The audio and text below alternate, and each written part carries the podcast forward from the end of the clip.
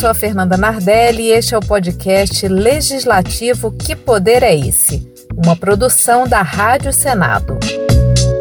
Se você está acompanhando o nosso podcast desde o início, já conhece alguns princípios do processo legislativo. Em cada episódio, o consultor do Senado Federal, João Trindade Cavalcante Filho, nos explica o funcionamento do parlamento e nos traz exemplos para que a gente entenda, com base no que acontece no dia a dia, os princípios que estão na Constituição. Hoje nós vamos falar sobre os três poderes e o papel e o limite de cada um deles. Vamos lá? Hoje, João, nós vamos falar então do princípio, mais um princípio do processo legislativo. Vamos falar hoje sobre a separação dos poderes. Né? A gente tem os três poderes, né? tem até a Praça dos Três Poderes, um lugar muito bonito aqui, no, aqui em Brasília. E as pessoas até sabem né, quais são esses poderes, mas às vezes não fica muito clara essa separação dos poderes, os limites e as atribuições de cada um deles. Então, acho que a gente podia começar falando eh, sobre esses três poderes. Quais são os poderes? Bom, Fernanda, é bem interessante, é, inclusive, que você comece o nosso podcast por esse tema, porque realmente o princípio do, da separação dos poderes, ele é um princípio que é afeto ao direito constitucional geral, à ciência política em geral, e aplicável ao processo legislativo mais especificamente. Então, quer dizer, é bem conveniente que a gente comece vendo primeiro essa aplicação do princípio da separação de poderes ao direito constitucional, para depois a gente entrar na parte específica das consequências que ele tem no âmbito do processo legislativo. Esse princípio, ele vem lá, ele foi popularizado lá na obra de Montesquieu, O Espírito das Leis, quando lá no capítulo 6 do livro 11, Montesquieu falava, comentando sobre a Constituição da Inglaterra, ele dizia que uma das grandes vantagens da Constituição inglesa era exatamente dividir as funções dividir os poderes entre os vários entes da, é, do poder, entre os vários entes da Inglaterra. Então, havia, por exemplo, uma divisão de prerrogativas e de poderes entre o monarca, a Câmara Alta, a Câmara Baixa. E essa ideia, basicamente, parte então da noção de que é é preciso dividir para limitar. Quer dizer, essa é a, a, máxima da separação de poderes, é dividir para limitar. Quer dizer, você divide o poder para evitar o abuso e o arbítrio. Na contemporaneidade, à luz da Constituição brasileira atual, a gente fala que os três poderes são o legislativo, o executivo e o judiciário. E ao contrário do que muita gente pensa, esse princípio da independência e harmonia entre os poderes, que está lá no artigo 2 da Constituição Federal, ele não significa em absoluto que não haja tensões entre os poderes, que não haja, vamos dizer no popular, que não haja briga entre os poderes. Ao contrário, contrário, a, a, as disputas entre os poderes são características do sistema de divisão de poderes. Você divide o poder exatamente para limitar o poder, exatamente para que um poder coloque um freio, coloque um limite à atuação do outro. Então, no caso brasileiro, você tem então é a necessidade de que esses poderes atuem de forma harmônica, de forma, é, vamos dizer assim, com o mesmo objetivo, para que o Estado, então, o poder público atue. Então, a gente pode dizer que uma atuação do poder público no Brasil ela acontece quando há convergência de objetivos entre o poder executivo, que na esfera federal é exercido pelo presidente da República com auxílio dos ministros de Estado, pelo poder legislativo, que na esfera federal é exercido pelo Congresso Nacional, que se compõe de Câmara e Senado, e também pelo Poder Judiciário, cujo órgão principal é o Supremo Tribunal Federal. E dentro desse esquema de separação de poderes, aí é que entra a importância mais direta desse princípio para o processo legislativo. Dentro do, desse esquema de separação de poderes, a tarefa de legislar a tarefa de ditar as regras para a sociedade é majoritariamente, não unicamente, mas majoritariamente, prioritariamente colocada nas mãos do poder legislativo. O poder judiciário também legisla em algumas situações excepcionais, sim. O poder executivo também legisla? Em algumas situações excepcionais também sim, mas a tarefa de legislar é ordinariamente atribuída ao poder legislativo. E é claro que isso daí vai influenciar decisivamente o nosso modo de fazer as leis, o nosso processo legislativo. Você fala aí dessas exceções, né, que o judiciário em algumas situações pode legislar, o executivo também. Quais seriam essas exceções e como que funciona assim? Eu imagino que nós estamos falando dos três poderes, eles têm essa separação e um atuando para fiscalizar ou para julgar o outro. Então, assim, eu, eu, queria que a gente falasse um pouco sobre essas exceções. Como é que é o processo, vamos dizer assim, o processo legislativo do judiciário? Como é que o, judiciário legisla? Bom, essa é uma questão principal, quer dizer, já que é excepcionalmente possibilitado ao judiciário legislar e ao executivo legislar, a gente tem que saber exatamente quais são essas exceções, que bases excepcionais são essas, né? E o poder judiciário, ele legisla do ponto de vista material, quer dizer, do ponto de vista do conteúdo. Ele não vai fazer uma lei propriamente dita, mas ele vai fazer um ato que tem força de lei ou que tem conteúdo semelhante ao de uma lei, quer dizer, um ato geral e abstrato que se aplica a pessoas indeterminadas e a situações genéricas. Por exemplo, quando o Poder Judiciário elabora seu regimento interno, cada tribunal no Brasil tem a prerrogativa de editar uma resolução instituindo o seu regimento interno as regras sobre como cada processo anda em cada tribunal, as regras específicas, são dadas pelos próprios tribunais no seu regimento interno. Existe uma lei geral, que é o Código de Processo Civil, votada pelo Congresso Nacional, mas respeitada a lei processual, a Constituição diz lá no artigo 96, inciso 1,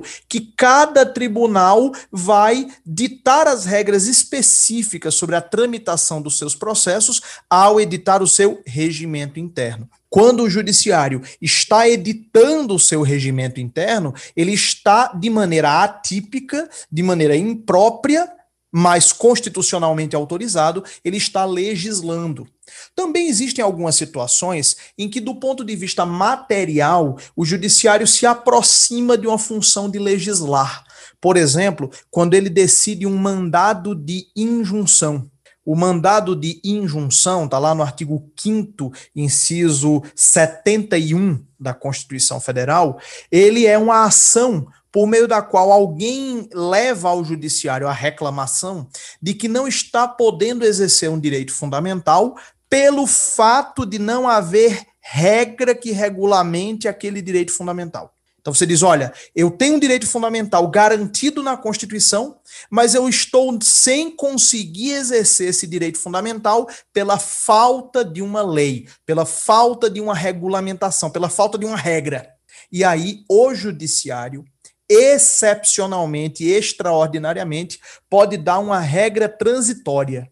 Pode dizer, olha, nesse caso, enquanto não for feita a lei pelo Congresso Nacional ou pela Assembleia Legislativa ou pela Câmara Municipal, conforme se trate de uma lei federal, estadual ou municipal que está faltando.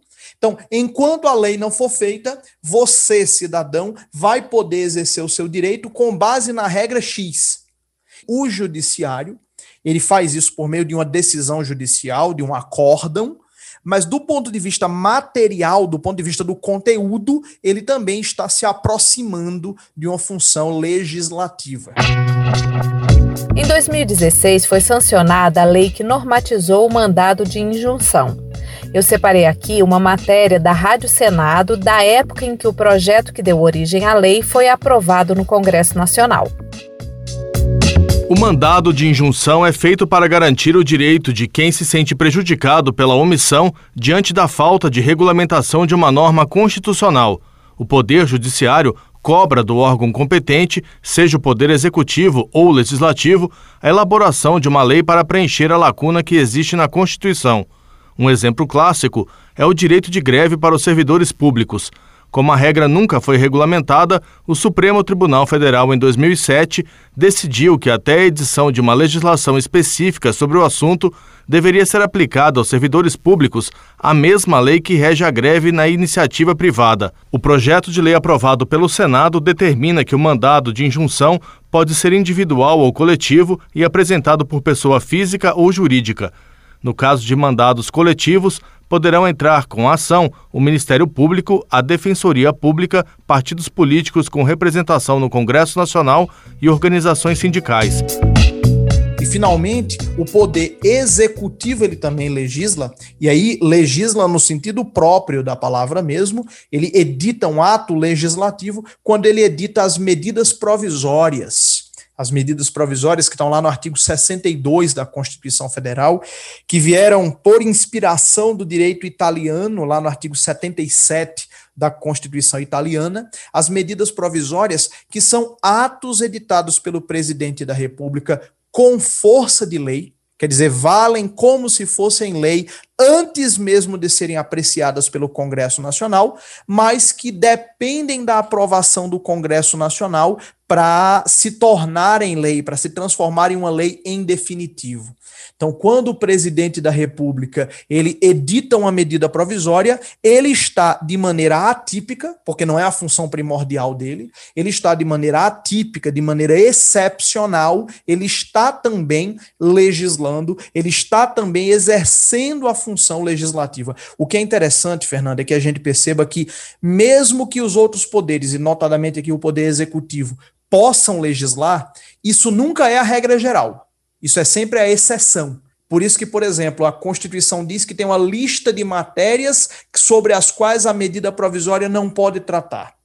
Também a medida provisória é sujeita a um prazo. Se ela não for votada dentro de um determinado prazo, ela é considerada rejeitada, ela morre.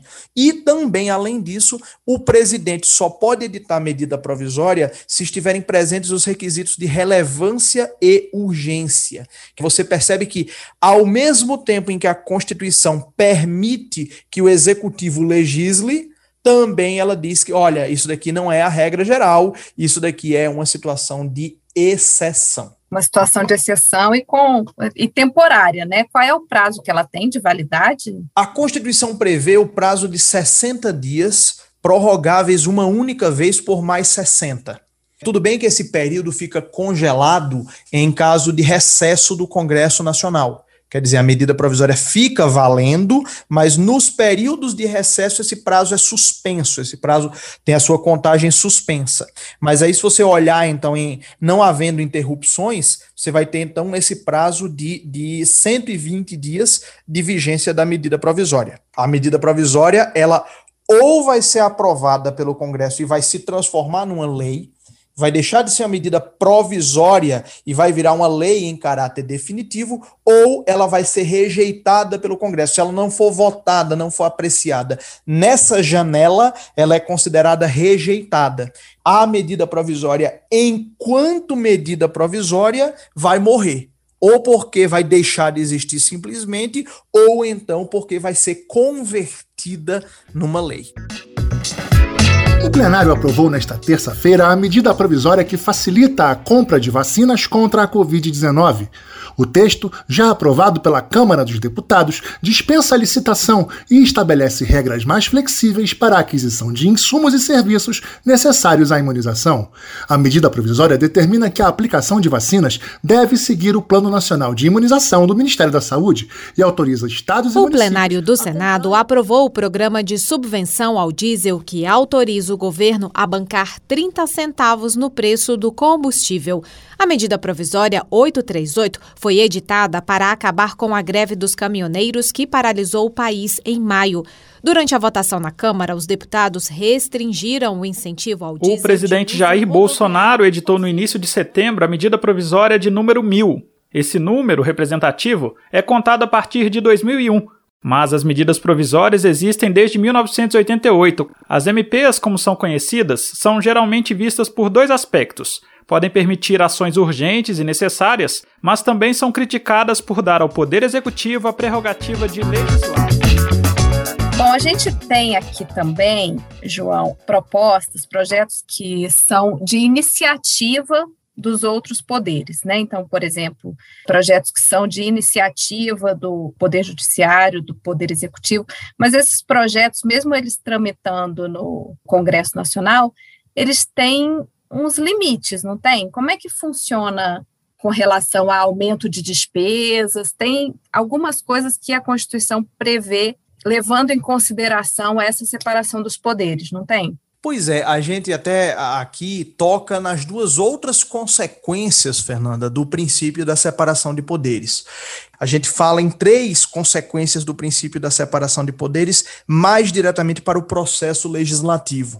A primeira foi aquela que a gente já citou, a excepcionalidade de qualquer legislação emanada do poder executivo. Quer dizer, o executivo pode legislar, mas é em algumas situações excepcionais, em bases excepcionais.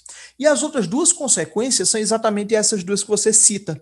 Primeiro, a existência de hipóteses de iniciativa privativa de outros poderes, quer dizer, a existência de determinados projetos de lei que um deputado ou senador não pode propor, que só pode ser debatido se vier por provocação de outros poderes. Por exemplo, aumento de salário para os servidores do poder executivo. Não tenha dúvida que se um deputado ou senador pudesse propor aumento para os servidores do Poder Executivo, ia haver uma miríade de, de projetos para dar aumento para tudo quanto era carreira do funcionalismo. E aí é considerado uma conduta essa perigosa, porque o Congresso estaria, me perdoe ser mais popular, mas o Congresso estaria fazendo cortesia com chapéu alheio, né? Dando um aumento que seria pago com orçamento não dele, Congresso, mas do Poder Executivo. Então, por isso, o Constituinte, ao redigir a Constituição, entendeu que, por exemplo, para dar aumento aos servidores do Poder Executivo, isso só pode acontecer no Congresso Nacional, por meio de projeto de lei, se o projeto for de autoria do próprio Poder Executivo. É como se, o, se a Constituição dissesse o seguinte: olha, quem dá aumento para servidores públicos é o Congresso, mas só por provocação de cada poder. Então, o Congresso pode dar aumento aos servidores de todos os poderes, mas só se os próprios poderes pedirem. Então, por exemplo, o executivo apresenta um projeto de lei para dar aumento aos servidores do executivo. O Congresso, se concordar, aprova. O judiciário propõe um projeto de lei para dar aumento aos servidores do Poder Judiciário o legislativo, o Congresso, se concordar, aprova. Nesse caso, eu tenho a iniciativa privativa de cada poder exatamente para proteger a independência e harmonia desse próprio poder, para, é, é, vamos dizer assim, jogar com essa necessidade de convergência. Digamos, só aumento para os servidores do Poder Executivo se o Executivo e o Congresso concordarem que é o caso. Só aumento para os servidores do Judiciário ou do Ministério Público se a própria instituição e o Congresso concordarem. Por que, que um deputado não pode propor aumento para os servidores do Ministério Público? Separação de poderes. E mesmo nesses casos, também se admite emenda parlamentar, quer dizer, se admite que um parlamentar proponha alterações no projeto de lei que veio, mas ele não pode, por meio de emenda parlamentar, nesses projetos de iniciativa privativa de outro poder, não se pode, por emenda parlamentar, gerar aumento da despesa.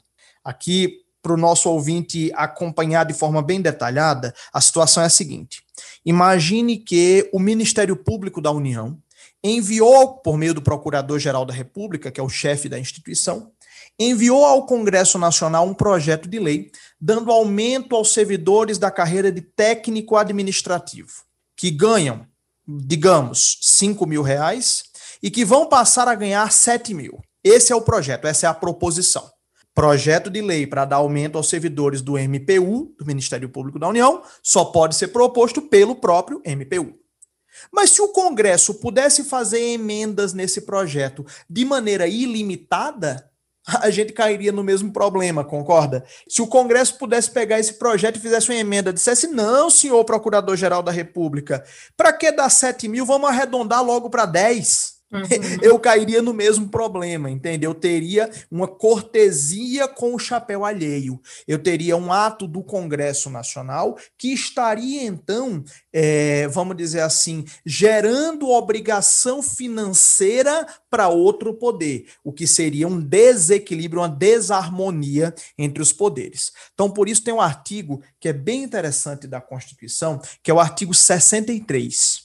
O artigo 63 diz: olha, nesses projetos de iniciativa privativa de outras autoridades, de outros poderes, o Congresso Nacional pode fazer emendas, porém, não pode acarretar aumento de despesa. Não podem essas emendas acarretar aumento de despesa.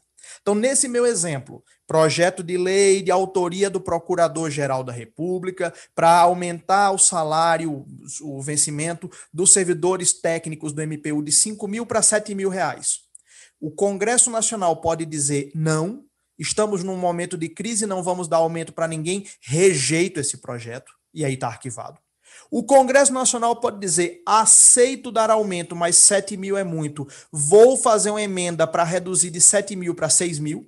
Isso seria admissível, porque é uma emenda que não está acarretando aumento de despesa prevista. E o Congresso até poderia mexer em outros artigos do projeto de lei, desde que mantivesse o vencimento em 7 mil. O que não se admite é que o Congresso aumente esse valor total da despesa, que o Congresso faça uma emenda parlamentar que acarrete aumento da despesa prevista. Por que, que nos projetos de lei de iniciativa privativa de um poder não pode o Congresso Nacional fazer emendas que acarretem aumento da despesa prevista? Separação dos poderes. Quer dizer, você vê que realmente, Fernanda, o princípio da separação de poderes, ele é, é, um grande princípio, é uma grande diretriz que informa o direito constitucional e a vida política brasileira, e ele vai se comunicando para outros caminhos, né? Ele vai é, é, se enraizando em vários dispositivos da Constituição. Mas, basicamente, em termos de processo legislativo, essas seriam as três consequências principais do princípio da separação de poderes: a excepcionalidade de qualquer legislação oriunda do Poder Executivo, a existência de hipóteses de iniciativa privativa de outro poder Quer dizer, casos que o Congresso só pode votar a pedido de outro poder, se provocado por outro poder,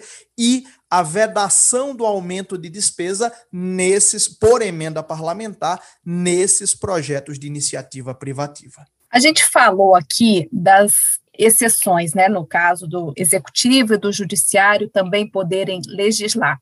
Isso acontece também de o poder legislativo ter a prerrogativa em algum momento de julgar, por exemplo? Sim, sim, acontece. O, o, poder legislativo ele também exerce a função judicante, a função jurisdicional, digamos assim, quando ele, por exemplo, julga determinadas autoridades pela prática de crime de responsabilidade, quando ele julga o impeachment de algumas autoridades.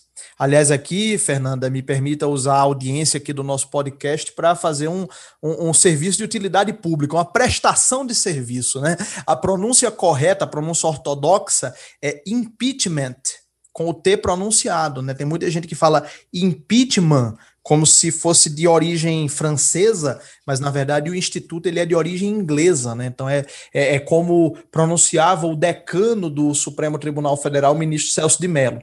Mas então feito esse parêntese aqui, é quando o Senado Federal, aqui é uma competência privativa do Senado, tá? A Câmara dos Deputados não participa.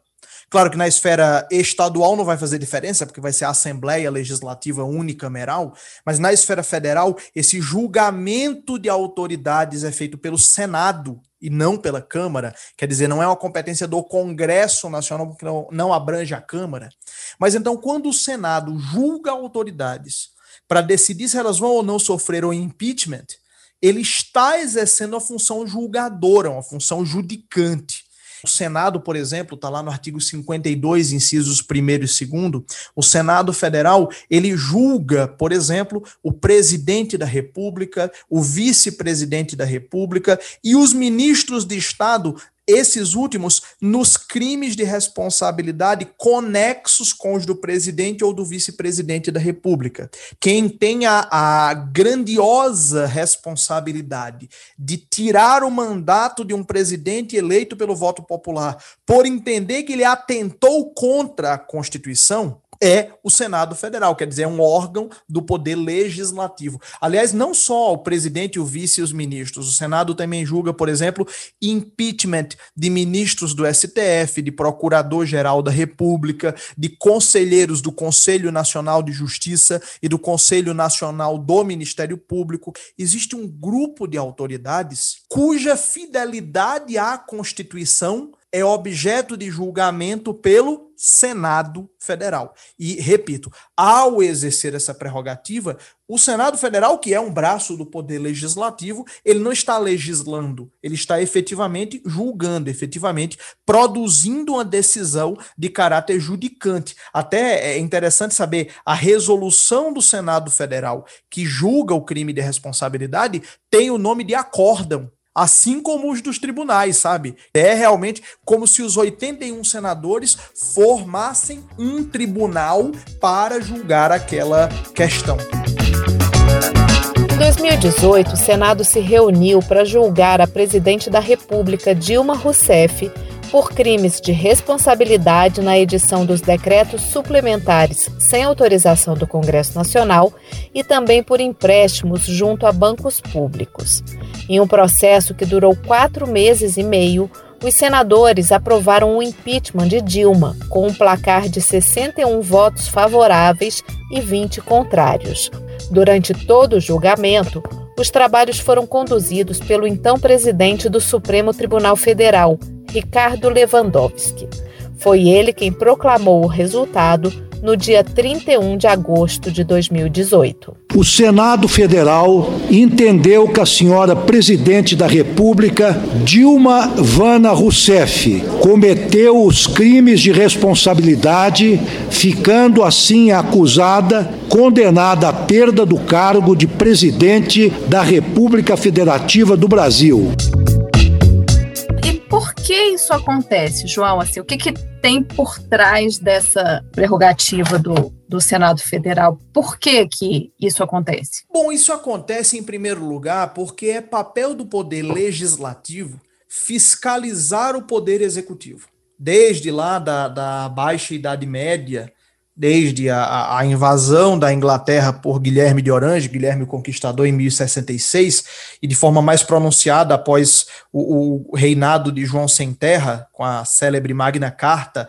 lá de 1215, desde esses essas priscas eras, como dizia Augusto dos Anjos, é que é, é, a função de fiscalizar é uma função do poder legislativo. O poder legislativo, como representante do povo, ele fiscaliza o exercício dos poderes pelo executivo. Então aí, quando surgiu o Instituto do Impeachment lá na Inglaterra, surgiu com esse julgamento político feito pelo parlamento inglês.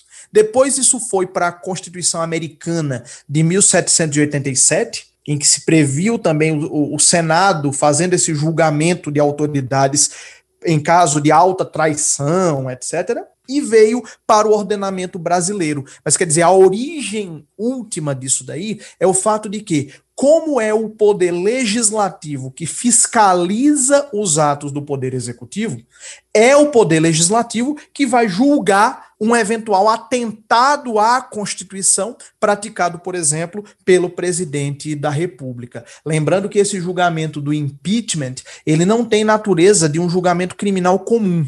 A pessoa condenada não vai para cadeia, por exemplo, não cumpre pena de reclusão ou detenção ou multa. Não. A pena ou as penas para o impeachment, ou as penas para a condenação pela prática de crime de responsabilidade são a perda do cargo, a destituição do cargo ocupado, que é o impeachment propriamente dito, e a inabilitação para exercer qualquer outro cargo ou função pública pelo período de oito anos. É um julgamento de natureza política, feito por um órgão de natureza política, que é o Senado Federal, e com consequências também de natureza política, o impeachment e a inabilitação por oito anos para exercer cargo ou função. Além da, desse julgamento, você falou que o poder legislativo fiscaliza o poder executivo. Quais são os instrumentos para essa fiscalização? Em primeiro lugar, existe o requerimento de informações. Existe a possibilidade de alguns órgãos colegiados do Senado Federal e da Câmara dos Deputados requisitarem informações aos ministros de Estado, por exemplo, sobre a condução dos respectivos ministérios. Olha, quero saber qual a política que você está fazendo para enfrentar o problema X. Quero saber qual é o cronograma de implementação do programa de políticas públicas tal. Então, isso é um primeiro instrumento. Outro instrumento também é a própria convocação de ministros de Estado para prestarem esclarecimentos às comissões do Congresso Nacional. A gente vê muito, né? Ministro da Educação convocado para explicar a questão do Enem, ministro da Saúde convocado para explicar plano de vacinação. Então, é, é um instrumento por meio do qual o legislativo fiscaliza o andamento das políticas públicas no poder executivo.